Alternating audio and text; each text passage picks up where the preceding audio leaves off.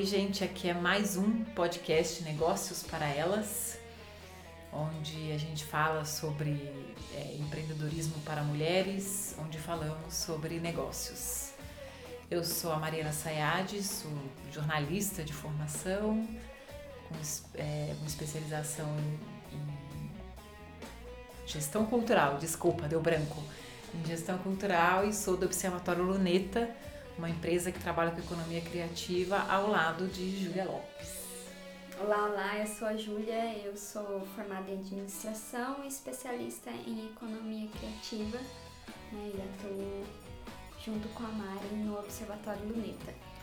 O Negócios para Elas, ele acontece presencialmente também, essa é a sua parte virtual. São encontros mensais que acontecem com mulheres empreendedoras na cidade de Pouso Alegre, sul de Minas, e Santa Rita do Sapucaí, também sul de Minas. Então, se você estiver pela região, quiser vir, é só ver os encontros, as datas horários locais nas nossas redes, que é sempre Observatório Luneta, tanto no Instagram quanto no Facebook. YouTube depois, calma, a gente chega lá, tá? Estamos indo aos poucos. E, e é isso. Hoje é o nosso segundo programa. Nosso primeiro a gente explicou bastante sobre o que é o Negócios para Elas. E hoje a gente vai falar do porquê o empreendedorismo feminino. Por que estamos falando de é, negócios para mulheres. E, bom, a nossa. A gente tem algumas, algumas questões que, quando a gente fez o nosso primeiro encontro de negócios para elas, a gente foi atrás de várias pesquisas e vários dados informações que foram essenciais.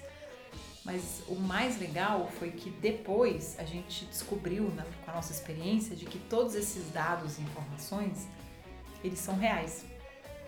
A gente viu isso, as mulheres nos é, mostrando que aquilo não são só números, são experiências e vivências. Tanto com a experiência nossa, minha e da Mariana, né, do que a gente vive diariamente com, como empresárias, quanto com o que as meninas nos trazem de, de informação durante os encontros. Exatamente. O, a primeira coisa que a gente percebe quando a gente começa a trabalhar, com, começa a fazer, falar sobre empreendedorismo feminino, começa a, a fortalecer a rede e a trocar experiências são os pontos fortes que as mulheres trazem para o empreendedorismo, para os seus negócios. E um deles, o primeiro deles, na verdade, é a questão da preparação. A gente percebe que as mulheres elas se preparam mais para empreender.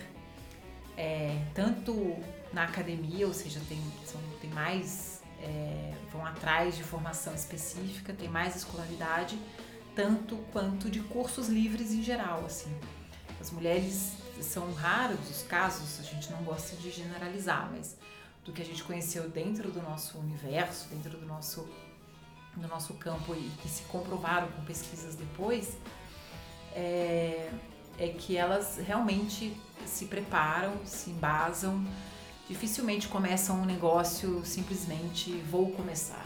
Não, vão atrás de informação, são mais abertas a conhecer novas ferramentas de gestão, são mais abertas para a inovação mesmo, recebem de uma forma melhor. E, e também tem a questão do, do, engajamento, assim, elas são, elas são bem engajadas quando, quando são chamadas para algum projeto coletivo ou para fomentar alguma rede em si, assim, alguma iniciativa isolada. E a gente percebe, tipo, percebe isso e, e vê isso acontecer, porque durante muito e muito tempo, e acho que até agora que a cultura está mudando, sempre o, o homem, né, o menino, o rapaz, ele sempre ele já nasceu para ser um empreendedor, né? Ele já foi educado desde sempre para ter uma empresa, para ter sucesso e para ser o, o grande chefe, digamos assim. E só agora isso e por isso que a mulher sente, sente mais necessidade de estudar mais, de se preparar mais, de correr mais atrás de, de outros pontos para na hora que chegar no, numa situação em que esteja um homem e uma mulher, ela tenha, digamos, mais um currículo mais forte ou mais justificativas para também poder poder estar naquele cargo ou poder mostrar o diferencial da ou a empresa dela oferecer aquele serviço e etc. Então, ah, e o homem não, só dele ser homem estar de terno e gravata, geralmente ele já passa credibilidade. A mulher tem que correr muito mais atrás para passar credibilidade. E esse impacto está acontecendo que a gente viu conversando com alguns homens, né, em algumas reuniões, que por conta disso, agora a mulher está sendo mais preparada para está se mostrando mais preparada para é, assumir negócios e o homem está sendo visto como o desleixado, porque ele já não, não tem essa cultura de correr atrás, por exemplo, de ferramentas inovadoras para aplicar no seu negócio. Porque já que ele já foi ensinado desde sempre que por ele ser homem, usar terno e gravata, a credibilidade já está ali, ele não precisa de mais nada, tá ali o negócio, só que o negócio dele vai se manter por muito tempo daquele jeito, vai ser assim para sempre. Né? Já a mulher busca mais a inovação e agora, como a gente está num período, digamos, de transição é, econômica, que não mais o que é tradicional é visto bem, né? tem essa muita questão das novas economias, da inovação, de novos conceitos, tanto de empreendedorismo e gestão, aí a gente vê que a mulher começa a se igualar ou se não passar o homem, que a gente é, isso são dados através de, de conversas que a gente tem tanto com homens empreendedores quanto com mulheres empreendedoras. Assim, a gente vê dentro desse cenário de negócio isso acontecendo bastante. Exatamente. Uma outra coisa também que a gente percebeu, até que a Júlia falou aqui sobre esse lado mais desleixado, sem querendo generalizar. É, né? nunca generalizando. São é. questões que a gente observa da nossa experiência com, dentro de, do empreendedorismo, tanto é. com homens quanto com mulheres. Exatamente. Uma coisa que a gente percebe é que a mulher ela tem mais cuidado aos detalhes. A mulher olha com mais atenção o todo, assim, consegue ver dentro dos detalhes, dentro do todo, qual detalhe faz a diferença. Pensa num enfeite bacana, pensa numa decoração que seja mais harmoniosa e isso também vale para o atendimento. As mulheres também se mostram mais atentas com o atendimento com os clientes do que os homens. Assim, tem essa, essa questão de querer conversar mais, querer saber de histórias. E até dentro dessa, dessa questão de histórias, o que eu e a Júlia a gente percebe dentro dos encontros de negócios para elas é que praticamente todos os negócios que nascem das mulheres nascem com histórias.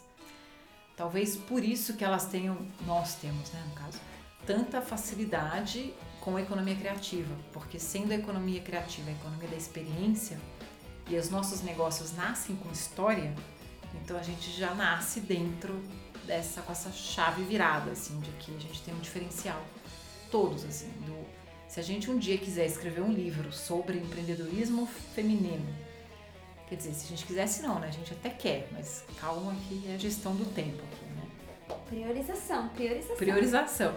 Então, se a gente, quando a gente for escrever um livro sobre empreendedorismo feminino e falar é, é, características e tudo mais, a gente vai ter muita história, porque cada negócio que nasce tem uma história diferente do outro. É impressionante, assim. É, isso, é, isso é uma coisa comum em todos os encontros do Negócios para Elas. É bem legal. Então, esses pontos fortes, assim, são. E outro ponto forte bem bacana é a, é a questão da conciliação. Porque, como as mulheres, culturalmente falando, têm aquela obrigação, entre aspas, de de administrar casa, família, negócios, tudo ao mesmo tempo, a gente desenvolveu, acho que não sei se faz parte do nosso DNA, não faço a menor ideia, não querendo generalizar mais uma vez, mas é, muitas mulheres desenvolveram a capacidade de, de conciliar várias funções de uma vez, assim. Então, independente se é casada, solteira, não é, não é essa questão, se tem filhos ou não, independente disso. É algo um pouco assim. Acho que a gente foi criada com tanto isso na cabeça que mulher faz várias coisas ao mesmo tempo, mulher faz várias coisas ao mesmo tempo. Isso fez tão parte do nosso pensamento que virou uma coisa um pouco cultural e a gente realmente faz. E isso no mundo dos negócios é bom. É bem legal, uma habilidade interessante assim das mulheres de conciliar várias tarefas ao mesmo tempo. Sim, a mulher consegue abrir várias gavetinhas ao mesmo tempo. É. Essa, essa história das gavetinhas poucos entenderão, mas um dia a gente fala delas. É. É, enfim.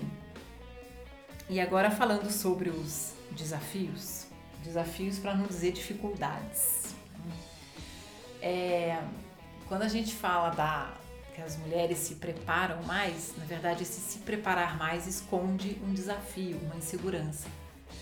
Que nós, mulheres, somos muito inseguras para abrir um negócio. É, talvez por isso que a gente se prepare mais, por isso que a gente seja mais aberta à inovação, por isso que a gente seja aberta, mais aberta às novas ferramentas, justamente por conta da nossa insegurança, ou seja, a insegurança nem sempre é ruim, né? A gente só não pode deixar ela tomar conta da gente. Mas elas, ela nos ajuda a crescer. Então, pela nossa insegurança, até é, culturalmente falando, assim, porque historicamente falando, desculpa, é relativamente novo a, as mulheres estarem nos negócios. Então, é, para a gente é, é um desafio falar de negócios. Por isso que a gente tem esses encontros, que é um momento, é um ambiente seguro para a gente poder falar, conversar sobre negócios é, sem nenhum problema. E entre as, as inseguranças, vou falar um pouco agora, eu vou monopolizar um pouco agora a conversa, mas é. Eu deixo a Júlia participar um pouco, se ela quiser. a Mariana, ela é a, a dona das histórias. A Mariana é nossa contadora de histórias no Observatório Luneta. Então ela traz sempre essa questão, o lastro das histórias, das experiências através da história, que é muito interessante ouvir. Eu sempre fico parada olhando para ela, sempre com muita atenção, ouvindo as histórias que ela traz. É, eu, eu gosto muito de história. Bastante. Tanto que eu fiz uma especialização em história que eu sempre esqueço de falar, mas é, tem essa, assim, eu gosto bastante. Enfim, é, falando sobre a questão da insegurança e do lado financeiro, que é uma outra insegurança, de como lidar com os resultados do nosso negócio, de como lidar com o dinheiro gerado a partir dos nossos negócios. A gente, no, no nossos encontros, algumas mulheres que a gente atende, elas falam realmente que tudo que entra de dinheiro, elas colocam dentro de uma caixinha e fica lá dentro da caixinha, não, não o que fazer. Algumas contratam consultorias para ajudar a gerir esse negócio, outras não. Fica lá dentro da caixinha. Ou então misturam com as contas pessoais, aí vira uma bagunça, não sabe o que é do negócio, o que é pessoal, enfim. Então, mas essa a insegurança financeira, ela tem um lastro bem interessante, assim, bem, bem, eu não sei se é interessante, mas é uma explicação. Uh, primeiro, falando um pouco assim, mais ou menos de história, e se alguém tiver mais dados, mais informações, por favor, mandem para nós, porque nós não somos especialistas nesse assunto. A gente pesquisa mais de curiosa e para tentar nos entender como mulheres empreendedoras do que para falar, ficar falando donas da verdade, pelo contrário. Mas tem a questão até da, da educação, enfim, século XIX, é, a educação ela era dada pela igreja não era permitido para as mulheres terem acesso à educação. As mulheres eram criadas para serem donas de casa, para serem para é, habilidades manuais, para costurar, para cozinhar, enfim, e também para habilidades musicais. Isso é muito interessante. Era muito comum os pais os, mandarem suas filhas estudarem canto, estudarem piano, justamente para tocar para a família depois do almoço. Era muito comum dentro desse contexto, é que eu gosto muito de uma história, uma inspiradora, uma mulher que eu acho simplesmente sensacional, é a Chiquinha Gonzaga. A Chiquinha Gonzaga, ela nasceu no final do século XIX, mas a carreira dela, a vida dela toda se fez durante o século XX, que ela morreu, se não me engano, em 1936. Mas ela foi, ela é filha de um militar com uma ex-escrava, que ele resolveu assumir, assumir essa filha, uma coisa que não era tão comum naquela época. E ela foi criada dentro dos padrões da época para ser uma mulher casada, com filhos, dona de casa, tudo dentro do pacote completo. E entre a sua, o seu aprendizado teve o piano, só que ela gostava muito de piano. Depois que ela casou, ela seguiu o protocolo, casou super nova, inclusive, ela ficava no piano a tarde inteira. Ela não cumpria as funções que estavam designadas a uma esposa. Ela adorava o piano e isso começou a incomodar. Ela teve filhos e até que chegou um determinado momento a história dela é maravilhosa. Quem quiser saber mais, leia o livro da Edinha Diniz, que é, é muito bom, assim. Muito bom mesmo, recomendo demais, assim, uma inspiração. E no determinado momento ela ela cansou de ser a, de ser aquela dona de casa, de ser aquela pessoa que ela não era, né? E foi colocado para ela ser. Ela sai de casa e ela leva apenas o filho mais velho. Os outros filhos não são, ela não é, não, não permitiram ela levar. E esses filhos foram criados durante um tempo como se órfãos de mãe, porque era uma vergonha para a sociedade ter uma, uma mãe que abandonou a família para tocar piano. E quando ela saiu de casa, para onde ela foi? Foi para Boemia Carioca, porque ela adorava tocar piano, ela adorava música popular. Ela queria tocar choro, ela foi tocar choro com calado. Ela é a primeira mulher a tocar chora, chorona na noite do Brasil, é a Chiquinha Gonzaga. Nossa primeira maestrina é a Chiquinha Gonzaga, a primeira mulher a compor uma marchinha de carnaval, Chiquinha Gonzaga. E mais do que isso, ela criou a SBAT, a Sociedade Brasileira dos Autores de Teatro, que foi a primeira sociedade de direitos autorais do Brasil, foi criada por uma mulher. Ela é muita inspiração. E tudo porque ela não se adequava naqueles padrões.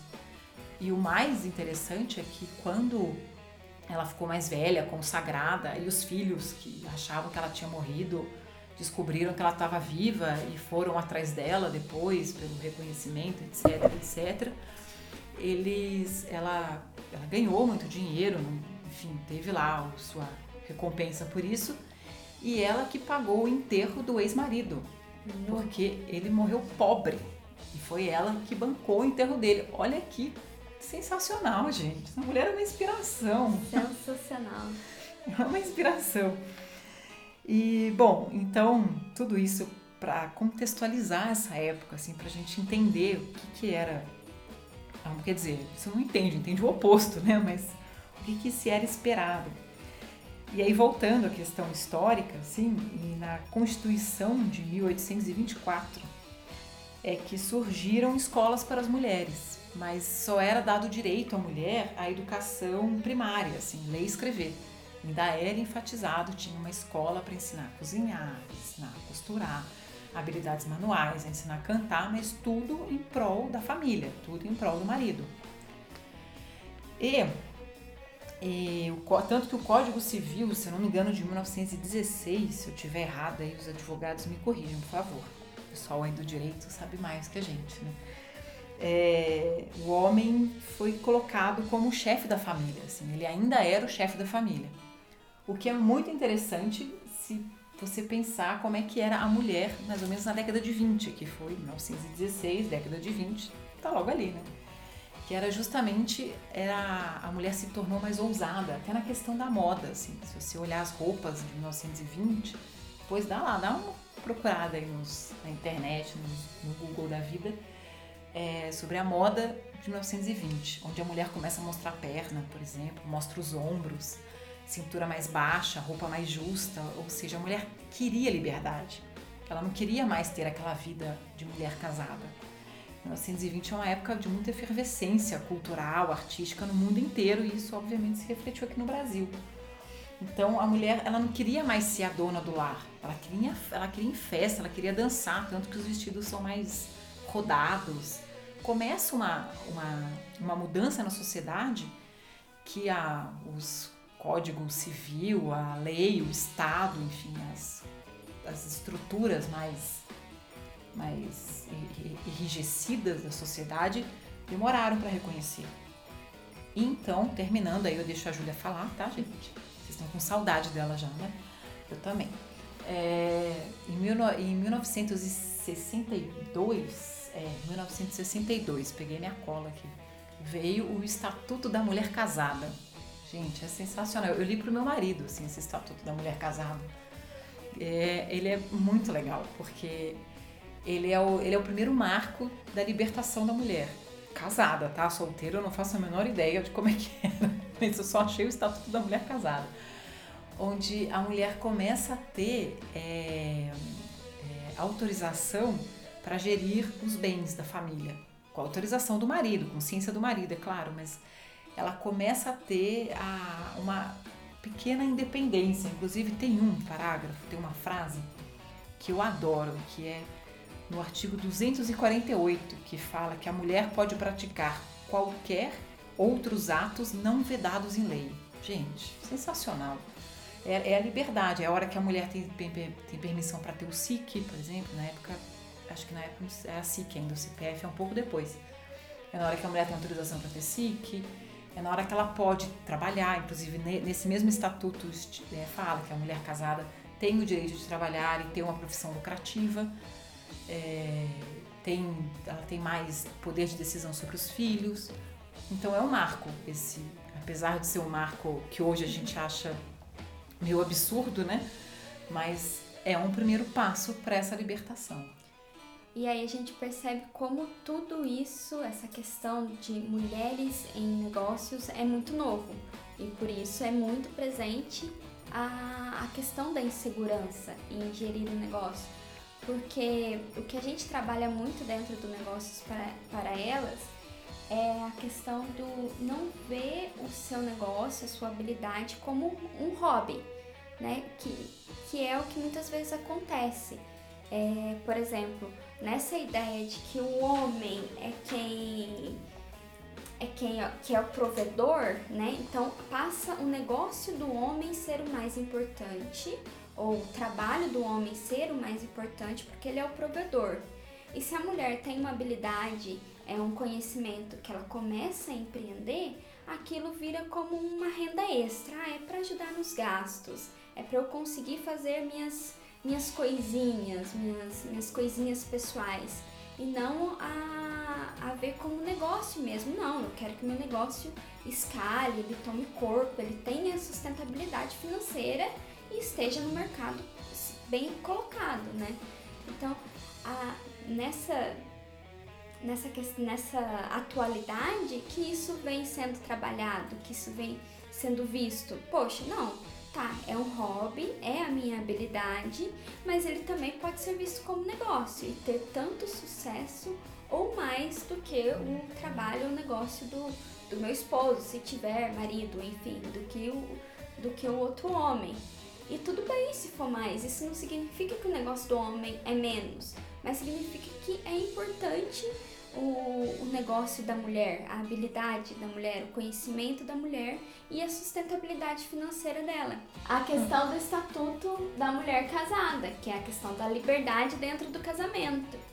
A liberdade, a sustentabilidade de um negócio da mulher vem mostrar sim essa liberdade financeira. Não, olha, tá aqui o, tá aqui o meu dinheiro. Né? Eu, eu posso investir no que eu quiser. Inclusive, eu posso investir no negócio do meu marido, que bom. Mas traz essa liberdade da mulher se ver como, como, como pessoa e indivíduo, o que não era visto há algum tempo atrás, que é pouco tempo atrás. Se a gente vê 1962, é a geração da minha mãe. Então, eu sou a próxima geração. Então, isso é muito novo. É por isso que a gente tem que falar de empreendedorismo feminino nos muitas ou empreendedorismo para as mulheres. Muitas pessoas nos perguntam e sugerem, a gente tem assim, muitas pessoas estão achando que são milhões, né? De milhares de pessoas já já sugeriram da gente fazer o negócio para todos. A gente vai fazer, calma. A gente falou isso no primeiro podcast, a gente está reafirmando. Nós vai ter. Só que no momento é muito importante a gente falar sobre mulheres nos negócios é muito importante a gente é, ajudar, auxiliar nesse empoderamento. Gostem ou não dessa palavra, mas é muito importante isso, porque foi o que a Julia falou, é muito novo. Em 1962, A minha mãe, quando casou com meu pai, ela usava o CPF dele, o SIC dele. Ela não usava o SIC dela. Então, é extremamente novo a gente ter essa libertação, essa, essa liberdade de poder ter, é, de poder escolher ter filhos ou não, ter a profissão que a gente quiser, ter acesso aos estudos, é, poder se destacar e tudo isso. Então, por tudo isso é que a gente acha muito importante, sim, falarmos sobre empreendedorismo para mulheres. E basicamente esse é o tema de hoje que a gente queria conversar um pouco, que por acaso, não por acaso foi quando a gente fez o nosso primeiro encontro do Negócios para Elas, tanto em Pouso Alegre quanto em Santa Rita, este foi o tema inicial, falando por que falar sobre empreendedorismo feminino, porque realmente é uma questão muito importante. E enfim, então mais uma vez, muito obrigada. O nosso podcast ele vai ao ar a cada 15 dias, excepcionalmente esse, que a gente colocou menos de 15 dias, porque senão ia dar um tempo muito grande dentro do nosso cronograma. É, mas o próximo vai ser daqui a 15 dias e vai ser com uma convidada. Eu sei que vocês estão cansados já de ouvir a gente falar, falar, falar, falar. Então a gente vai trazer uma convidada e vai ser bem bacana. É isso aí, sempre com temas bastante pertinentes ao mundo dos negócios, porque o que a gente quer trabalhar aqui é, são mulheres falando de negócios. E se tiverem temas que, que para sugerir, que querem que sejam abordados dentro do podcast, é só nos indicar. Isso mesmo. E nos siga nas redes sociais, tanto no Instagram quanto no Facebook, é Observatório Luneta e nosso site observatorioluneta.com. Muito obrigada. Até a próxima. Até a próxima.